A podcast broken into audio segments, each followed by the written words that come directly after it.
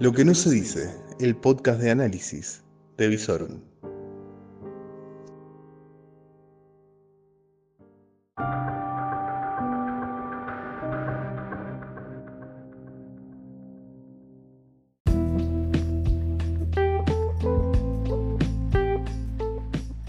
Reflexiones de una noche agitada, lo que necesitas saber al final de la jornada.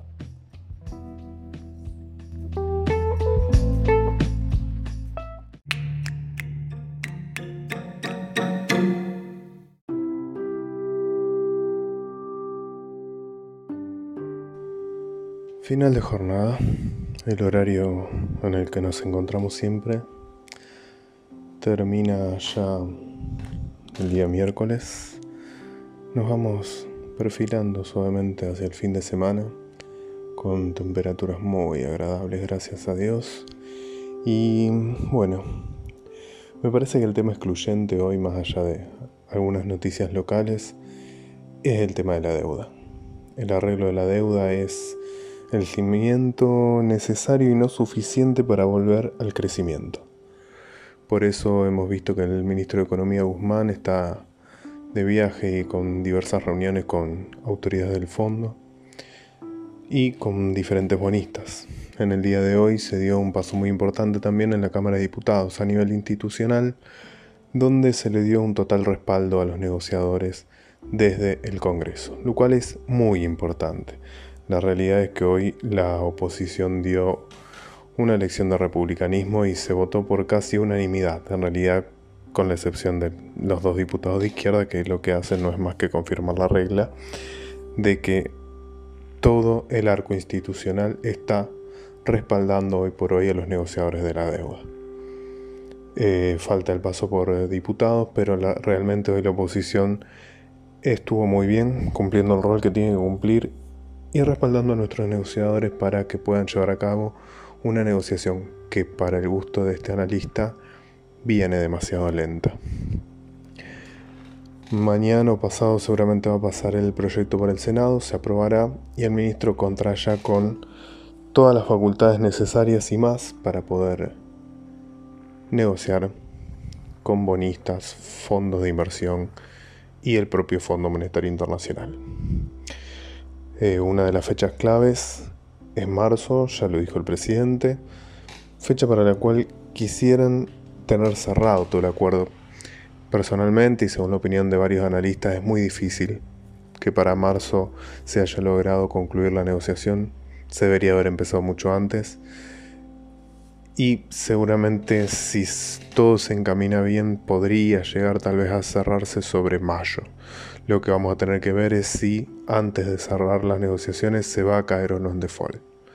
Lo ideal, lo coinciden todos, es que no.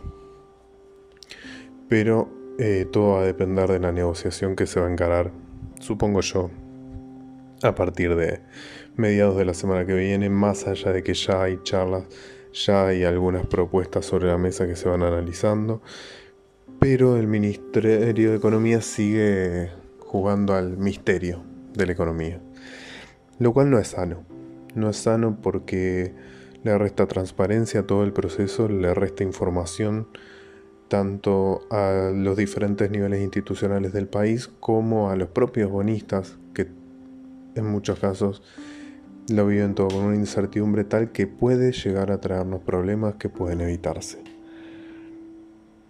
Por lo tanto, eh, vamos a esperar a la semana que viene en donde el ministro Guzmán junto con el presidente van a estar en el Vaticano, el ministro específicamente en una reunión sobre economía, donde se va a ver con su gran mentor Stiglitz.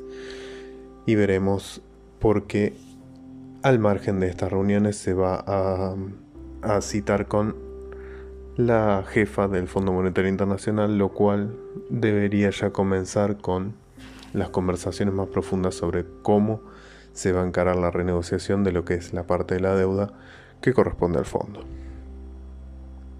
Fondo monetario, bonistas, deuda en peso, deuda en dólares. Es muy complejo el proceso.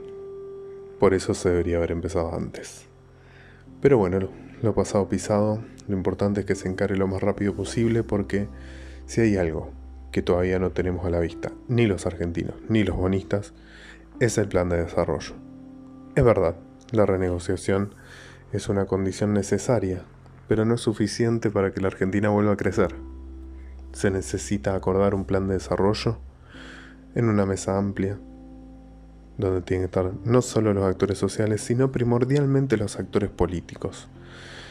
Em, los problemas económicos que tiene la Argentina no son más que el reflejo del desorden institucional que vive hace décadas. No hay justicia, no hay federalismo, no hay reglas claras, no hay un norte claro, no hay un proyecto de crecimiento hace décadas en el país.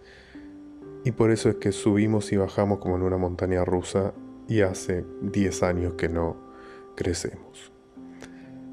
Por lo tanto, vamos a ver cómo cierra la negociación en los próximos 90 a 120 días y si para mayo-junio se puede ver qué va a hacer el gobierno de Alberto Fernández en materia económica. Todo está por verse.